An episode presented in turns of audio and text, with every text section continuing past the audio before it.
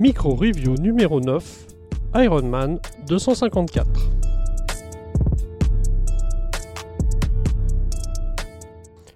En cette période de fête, je voulais vous parler d'un comics en lien, de près ou de loin, avec Noël.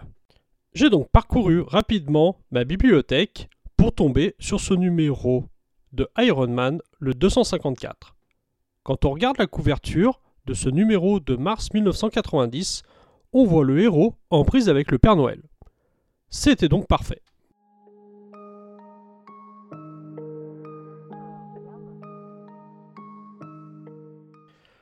Publié en France en juillet 1991 dans les pages du Strange 259, cet épisode, écrit et dessiné par l'incroyable Bob Layton, s'ouvre sur le héros à la recherche de Madame Mask afin de venger la mort de Whitney Frost. En cette veille de Noël, il compte bien mettre la main sur celle qu'il tient pour responsable du meurtre. Mais bien évidemment, malgré une intervention musclée, les hommes de main mis à terre ne balanceront pas à Tony la planque de Madame Masque.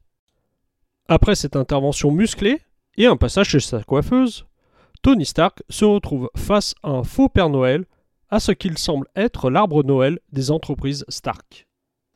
Cet imposteur se révèle être en fait le nouveau maître des espions envoyé par le maître de corvée pour faire ses preuves. Et c'est ainsi qu'on retrouve donc Iron Man affronter le Père Noël.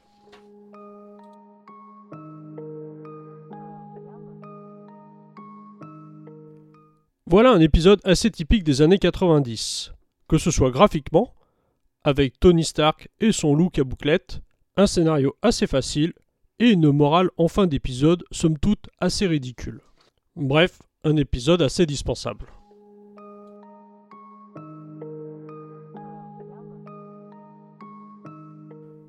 Mais cet épisode marque aussi la fin d'un run de 3 ans de Bob Layton aux côtés de Davlin Michelini, un run que j'avais adoré découvrir à l'époque dans les pages de Strange, même si le passage des artistes dans les années 80 avait été bien plus marquant sur la série.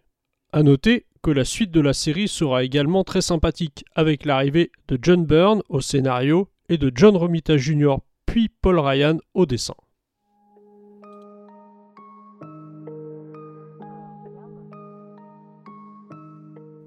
En conclusion, un épisode qui évoque Noël mais alors de très loin, et qui ne méritait sans doute pas que je m'attarde dessus.